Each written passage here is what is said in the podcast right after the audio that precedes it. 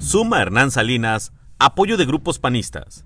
El exdiputado Hernán Salinas, poco a poco, ha ido sumando apoyos de los diferentes grupos panistas para convertirse en el dirigente del PAN.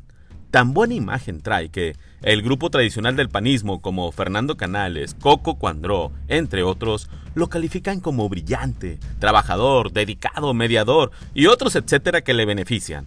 Ya tiene el apoyo de casi todos, por lo que Policarpo Flores, Juan Carlos Ruiz y Pedro Garza pueden ir volteando para otro lado, pues Hernán Salinas, con los tradicionales, en equipo con Mauro Guerra, Raúl Gracia y Seferino Salgado, se le facilita el camino. Por cierto, ¿para dónde se va Víctor Pérez? ¿Se suma la causa o cambia el tono naranja? Duro como la roca, su servidor, Efren Andrade.